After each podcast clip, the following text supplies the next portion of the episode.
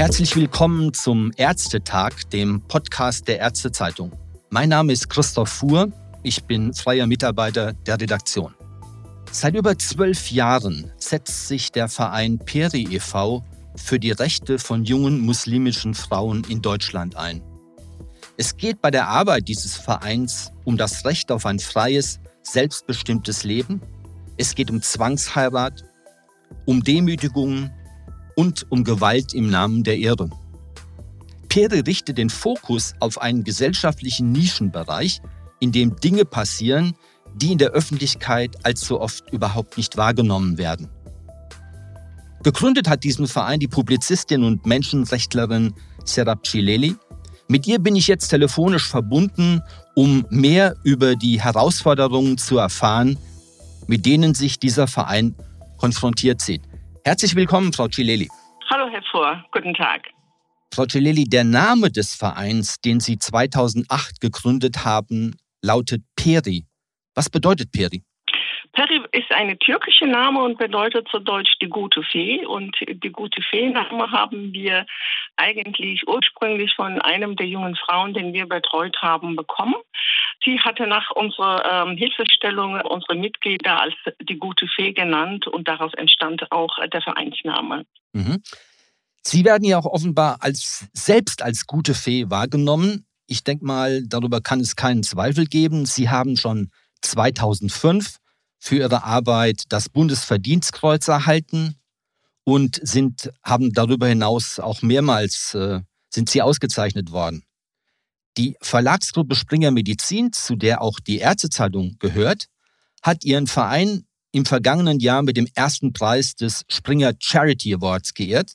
Das ist ein Preis, der herausragendes Engagement auch von Vereinen würdigt, die für die Gesundheit hilfsbedürftiger Menschen unverzichtbare Dienste leisten. Und dass es bei ihrer Arbeit um Gesundheit von Schutzbedürftigen geht, dazu werden wir in diesem Gespräch sicherlich noch mehr erfahren. Wie sind Sie überhaupt auf die Idee gekommen, einen Verein zu gründen, der die Rechte von muslimischen Frauen in den Fokus rückt? Also in erster Linie möchte ich mich erneut nochmal für diesen ganz, ganz tollen Preis und für die Ehre bedanken. Das führt dazu, dass wir in der Öffentlichkeit stärker wahrgenommen werden, zumindest also unsere Tätigkeit und unsere Arbeit. Ich bin als ehemaliger Selbstbetroffene, bin in der Türkei geboren und aufgewachsen und bis zu meinem achten Lebensjahr. Bei meinen Großeltern bin ich groß geworden mütterlicher Seite. Mit acht Jahren kam ich dann nach Deutschland zu meinen leiblichen Eltern und gehöre auch der zweiten Generation Generation an. Bei meinen Eltern wurde ich mit 15 Jahren gegen meinen äh, Willen in der Türkei zwangsverheiratet und auch zurückgelassen. Und also aufgrund meiner eigenen Lebenserfahrungen mit Heiratsverschleppung und Zwangsehe habe ich 2008 äh, den Verein, Periverein, also es ist eine, eine gemeinnützige Non-Profit-Organisation, die sich für Menschenrechte und Integration einsetzt. Und mein Ziel war und ist natürlich Frauen mit der Zeit auch Männern in diese oder auch ähnliche oft aussichtslose Situation zu helfen. Und demzufolge habe ich auch zwei Bücher veröffentlicht. Mit meiner Autobiografie hatte ich die Hoffnung zu signalisieren, es gibt einen Weg hinaus, also aus dieser patriarchalischen Gewalt, aus diesem System. Und ich wollte auch äh, Frauen, aber auch jungen Männern Mut machen, äh, dass sie für ihre freie Partnerwahl kämpfen sollen und müssen und dass sie sich auch gegen Gewalt wehren sollen und auch Hilfe holen. Darf ich noch mal einen Schritt zurückgehen? Also nach all dem, was Ihnen da in jungen Jahren widerfahren ist, sind Sie danach in die Öffentlichkeit gegangen, was ja eigentlich nicht selbstverständlich ist. Wie kam es, dass Sie dann gesagt haben oder dass Sie dann ermutigt wurden, diesen Schritt zu gehen in die Öffentlichkeit? Also ursprünglich war nicht mein Plan, äh, mit, mein, mit, ein, mit meiner Autobiografie an die Öffentlichkeit zu gehen. Das war eher so ein Niederschreiben als Therapie angedacht. Dazu wurde ich ermutigt von meinem Mann meiner Wahl, mit dem ich bis heute verheiratet bin. Und äh, danach, nach zwei Jahren Schreibtherapie, hat er mich auch dazu ermutigt, an mich an die Öffentlichkeit äh, zu wenden, um eben auch anderen Frauen Mut zu machen.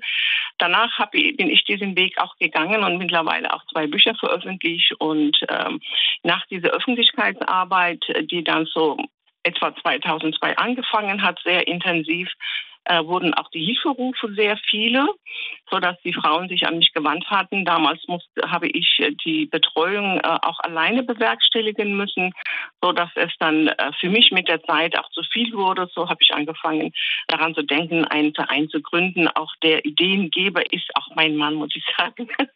Mhm. Können wir noch mal etwas genauer über die Ziele des Vereins äh, reden? Wie würden Sie die äh, formulieren? Also die Ziele des Vereins ist hauptsächlich die jungen Frauen aus dem muslimischen Kulturkreis vor Zwangsheirat, Ehrgewalt und Ehrenmorde zu schützen, die da rauszuholen und ihnen auch eine neue Existenz zu bauen, sie in, dem, in die Mehrheitsgesellschaft zu integrieren und auch ihre Menschenrechte zu wahren. Das ist das Ziel des Vereins. Vielleicht können Sie jetzt mal schildern ein Einzelschicksal, also eine junge äh, muslimische Frau, die sich an ihren Verein wendet und sagt, bitte äh, helft mir. Welche Lebensbedingungen, in welcher Lebenssituation steckt diese Frau zum Beispiel? Also die Probleme der ratsuchenden Frauen und Mädchen sind vielfältig. In der Regel sind es junge, volljährige Frauen. Es gibt aber auch einzelne minderjährige Mädchen, die unser Verein aufsuchen, die sexuelle Gewalt erfahren haben oder die keine Jungfrauen mehr sind oder die Opfer einer Zwangsheirat wurden oder werden sollen, Ängste vor einer Heiratsverschleppung haben.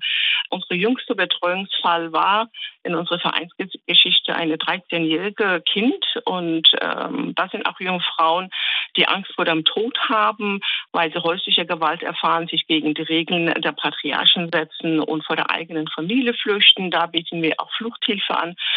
In der also täglichen Vereinsarbeit werden wir äh, leider Zeuge über Menschenschicksale von nebenan. Ich sage hauptsächlich und, und unterstreiche das auch von nebenan. Das kann auch in Ihrem Nachbarhaus passieren. Jedes Einzelschicksal ist und jede einzelne Geschichte ist tragisch natürlich. Doch ein Fall hat mich persönlich in meine Beratungstätigkeit seit über 20 Jahren sehr betroffen gemacht. Und zwar, das war der Fall von Salpil. Das ist eine Deckname aus Datenschutzgründen. Wir nennen also keine Namen und keine, keine Orte, um die Frauen zu schützen. Zur Tatzeit war Salpil 13 Jahre alt und äh, sie war jahrelang dann sexuellen Belästigung des Stiefvaters ausgesetzt. Eines Tages entschied sich der Stiefvater, das Kind mit einem äh, von ihm ausgesuchten Mann aus dem gleichen Kulturkreis zwangs zu verheiraten und Salpil hatte sich dagegen gewehrt erklärt. Und angeblich hat man sie eines Tages auf der Straße mit einem 19-jährigen Landsmann händchenhaltend beobachtet und gesehen. Und das führte zu Gerüchten. Und also Strafe verschleppte der Stiefvater das Kind zuerst in der alten Heimat. Und noch nach einer Weile hat er sie wieder zurück nach Deutschland geholt. Er beharrte ja auch darauf, weil er sein Wort gegeben hatte, den äh, Mann gegenüber, dass Salpel dann Auserwählten heiratet. Und da sie, dass das Kind sich immer noch dagegen wehrte, hat er den Urteil gefasst und eines Tages hat er die 13-Jährige morgens um 5 Uhr an Händen und Füßen äh, an ihr Bett gefesselt, mit Spiritus übergossen und das Kind auch angezündet.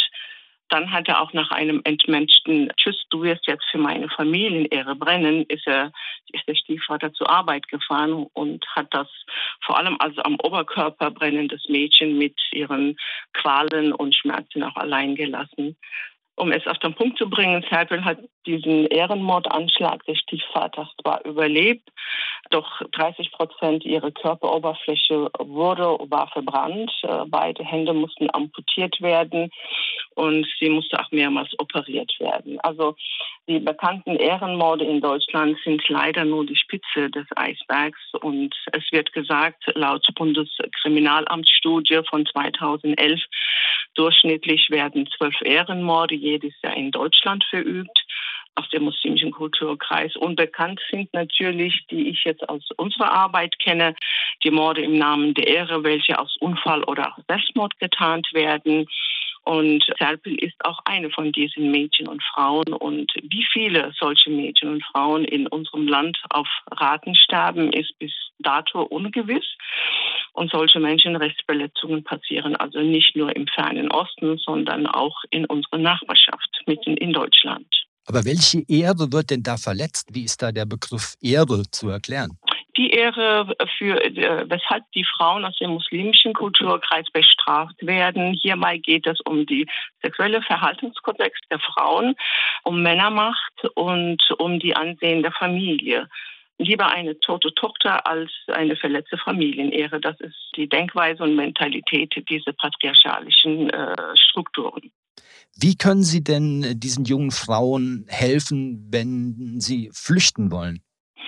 Also in erster Linie, wenn Sie sich an uns wenden, äh, bauen wir zuvorerst erstmal eine Vertrauensbasis auf.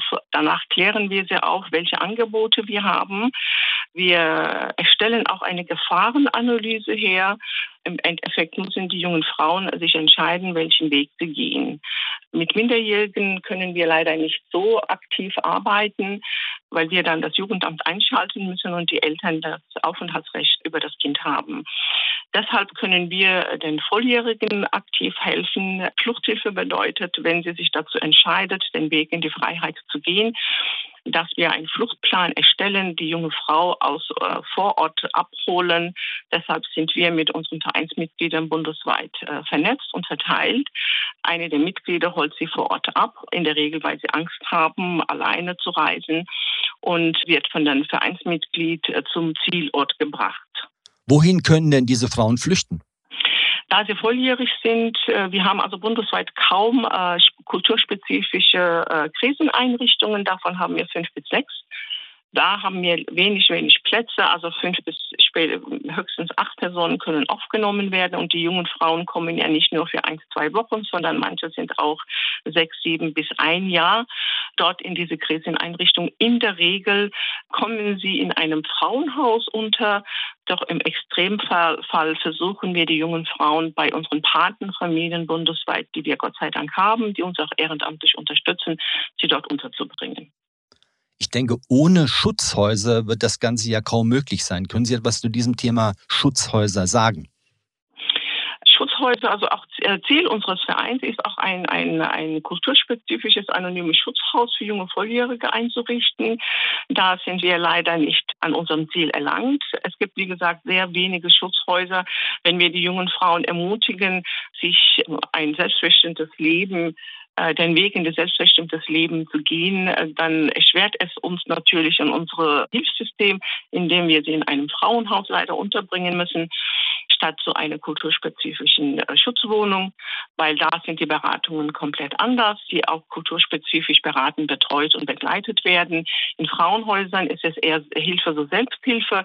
Da fühlen sie sich alleingelassen, da fühlen sie sich nicht verstanden, ohne jetzt natürlich alle Frauenhäuser und mit, mit einem Kamm zu scheren. Natürlich ist es sehr, sehr wichtig, dass wir Frauenhäuser haben, Schutzhäuser, aber oft mangelt es an diese kulturelle Hintergründe in den Frauenhäusern, in der Beratung sodass die jungen Frauen leider die Rückkehrquote sehr, sehr hoch ist. Sie brauchen ja für Ihre Arbeit sicher Bündnispartner. Sie können das ja nicht alleine äh, bewerkstelligen. Finden Sie diese Bündnispartner zum Beispiel in der Politik? Leider nein. Also bis jetzt haben wir in der Politik keine Unterstützung bekommen. Wir finanzieren uns ja auch nicht durch äh, die staatlichen Fördergelder. Da bekommen wir auch keinen Cent zur finanziellen Unterstützung, schweige dessen zu unserem Hilfssystem, wo wir auch die Lücken und Mängel sehen, die wir auch die Politik aufmerksam machen. Bis dato haben wir leider von der politischen Ebene keine Unterstützung bekommen.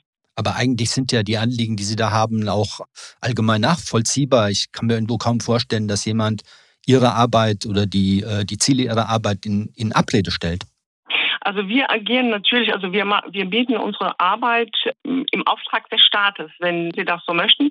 Also im Auftrag des Staates handeln wir ja auch, ohne aber äh, Unterstützung des Staates zu bekommen. Wir hatten, um ein Beispiel zu nennen, unser Ziel ist, ein Schutzhaus zu gründen. Ein, einen Antrag beim Bundesförderprogramm hatten wir gestellt vor zwei Jahren und diese wurde vorerst befürwortet für ein Schutzhaus, um, ein, um dieses Schutzhaus zu gründen. Das wurde zuerst befürwortet danach nach, nach jahrelang, nach monatelangen ähm, harten Arbeit und auch finanzielle Investitionen, was ja der Verein natürlich kaum Geld hat, durch Spenden sich ja aufrecht erhält, durch die ganze Investition. Danach haben wir leider eine Absage bekommen seitens Land Hessen und Bund. Eine weitere Projekt um Schutz äh, der jungen Frauen wurde aus finanziellen Gründen erneut abgesagt. Und so waren wir als Verein natürlich sehr, sehr enttäuscht, weil wir unser Ziel sehr, sehr nah waren. Also es war kurz äh, fünf vor zwölf sozusagen. Das wurde dann zurückgezogen. Das hat also uns erneut gezeigt, dass unsere Tätigkeit zwar erwünscht wird, aber nicht äh, förderfähig ist. Mhm. Sie, bei Ihrer Arbeit brauchen Sie ja sicherlich qualifizierte Ehrenamtliche. Wer macht da mit und welche Qualifikationen werden da benötigt? Also in unserem Verein sind verschiedene Berufsgruppen vertreten und also Psychologen, Gynäkologen, Ärzte, Polizeibeamten, ähm, Juristinnen arbeiten in unserem Verein. Es gibt auch viele Menschen, die uns auch ehrenamtlich unterstützen. Die sind äh, Studenten, Studentinnen, Rentner, Rentnerinnen.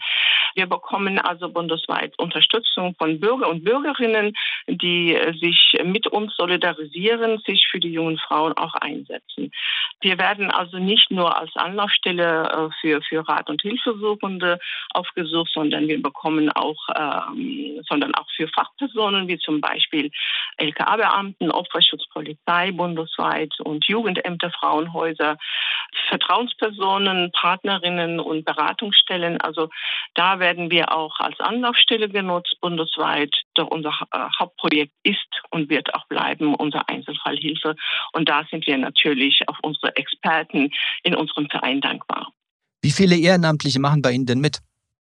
Die Vereinsmitglieder arbeiten alle ehrenamtlich hundertprozentig, über 80 Vereinsmitglieder und zusätzlich noch ehrenamtliche Unterstützer. Denn wir haben auch eine Selbsthilfegruppe für von ehemaligen Betroffenen, für die aktuell Betroffenen. Diese Selbsthilfegruppe ist sehr, sehr wichtig und richtig, die wir vor Jahren dieses Projekt angefangen haben. Wir haben aber auch Patenfamilien, die uns auch ehrenamtlich unterstützen in Notsituationen, die jungen Frauen auch aufnehmen. Wie vielen jungen Frauen haben Sie denn im Laufe der Jahre helfen können? Gibt es da Zahlen? Also der Verein wurde 2008 gegründet. Bis dato haben wir mehr als 1000 jungen Frauen und, Mädchen geholfen. Sie haben mir ja in einem Vorgespräch berichtet, dass zunehmend auch junge Männer bei Ihnen Hilfe suchen. Können Sie mal erläutern, äh, warum das so ist und wie sich das darstellt? Ja, also von Zwangsheirat oder Ehrgewalt sind nicht nur Frauen, das sind auch durchaus junge Männer oder auch Paare oder Lesben oder auch Schwule aus dem islamischen Kulturkreis betroffen. In der Regel werden die jungen Männer mit einem Verbanden zwangsverheiratet. Auch für junge Männer gibt es leider keine kulturspezifische Schutzwohnungen, für Homosexuelle und Heterosexuelle natürlich nicht. Und Schutzwohnungen für ähm, Liebespaare gibt es auch nicht. Es gibt auch homosexuelle Liebespaare, die vor ihren eigenen Familien flüchten. Auch für denen gibt es leider kein Schutzhaus bundesweit. Deshalb kommt dann auch unser Patenfamilie-Konzept mit ins Spiel, sodass wir sie da unterbringen können für bestimmte Zeit. Also es ist sehr, sehr wichtig, dass man auch darauf hinweist, dass Männer nicht nur Täter sind, sondern auch Opfer sein können. Denn nicht wenige junge Männer aus dem muslimischen Kulturkreis führen weiterhin ein Doppelleben. Natürlich sind die Frauen am meisten davon betroffen, aber auch Männer können betroffen sein. Deshalb sollten wir diese Problematik auch benennen. Sie haben ja sicherlich im Laufe dieser, äh, dieser vielen Jahre sehr viel Ärger auch auf sich gezogen, kann ich mir gut vorstellen. Können Sie dazu etwas sagen? Wurden Sie bedroht? Jahrelang, hauptsächlich angefangen nach 2005, nach, nach harten Sylges Ermordung. Da bin ich sehr, äh, da war ich aktiv in der Öffentlichkeit. Wir haben Demonstrationen organisiert, wir haben Ehrenmordprozesse beobachtet, Gerichtsprotokolle darüber geschrieben, wir haben Mahnwachen organisiert. Ich war sehr oft in der Öffentlichkeit, in der Presse, in den Medien eingeladen worden und demzufolge wurde sehr oft auch angefeindet. Ich habe jahrelang unter Polizeischutz gelebt und auch meine Lesungen wurden unter Polizeischutz gehalten. Nicht selten waren mehr Polizeibeamten in Uniformen präsent als äh, Zuhörer, die zu meiner Lesung mich begleiten wollten. Und ich habe mich, muss ich um ehrlich, um ehrlich zu sein, sehr, sehr alleine gefühlt, weil die Beamten ja auch sagten, Frau Chilil, wir können Sie nicht hundertprozentig schützen, da muss sich was ändern. Bis zum Ehrenmordfall also Özman habe ich mich da nicht einschüchtern lassen, bin da immer noch nicht eingeschüchtert, aber diese Drohungen haben äh, meine Kinder und meinen Mann erreicht, so dass ich äh, mich entscheiden müsste. Und auch diese diese ähm, Prozess, äh, Urteilsverkündung von Arzu Özman an dem Tag haben mich die jesidischen Gemeinde, es war ein, ein Hetzenjagd bis auf Autobahn, bin gerade noch äh, davon dann musste ich eine Entscheidung treffen, ob ich mich von der Öffentlichkeit zurückziehe, aber trotzdem meine Arbeit fortführe für die Frauen und Mädchen, aber auch für die jungen Männer. Und so habe ich mich gegen die Öffentlichkeitsarbeit entschieden, mich ein wenig zurückgezogen, um eben meine Familie zu schützen, weil da, da habe ich auch eine große Verantwortung natürlich. Aber nichtsdestotrotz äh, machen wir unsere Vereinsarbeit weiterhin. Die Welt, die Sie hier schildern, die kommt einem ziemlich fremd vor. Ich meine, wir sind in Deutschland, wir leben im Jahr 2022. Haben Sie eine Erklärung dafür, dass es diese Probleme immer noch gibt? Also solange die patriarchalischen Strukturen nicht abgebrochen werden, solange werden leider junge Menschen nach wie vor gegen ihren Willen verheiratet oder solange werden wir in den Medien erfahren, das ist nur die Spitze des Eisbergs natürlich, dass Menschen, junge Menschen aus dem muslimischen Kulturkreis im Namen der Ehre ermordet werden. Also wenn 70 Prozent der, der, türkischen Migranten in Deutschland Erdogan wählen, dann sollte man sich nicht wundern, dass äh, Migranten, Migrantinnen aus der Türkei für ein patriarchalisches Familienmuster stehen. Und die Religiosität in Deutschland hat ja auch sehr, stark zugenommen. Und auch hier werden die im türkischen Fernsehen ausgestrahlten Filme, aber auch so Serien gesehen, die stark von islamistischer Tradition geprägt sind und deren Helden leider junge Menschen als Vorbilder auch dienen. Ich habe das aber richtig verstanden in unserem Vorgespräch, dass Sie Menschen muslimischen Glaubens nicht generell ablehnen. Nein, weder für mich noch für meine Vereinsmitglieder. Es geht uns, uns nicht darum, irgendwie äh, Menschen aus, ein, aus einer bestimmten religiösen Zugehörigkeit oder aus einer bestimmten Nationalität heraus, die jetzt in unserer Arbeit muslimischen Mitbürger oder auch ihre Religion zu stigmatisieren, auf gar keinen Fall.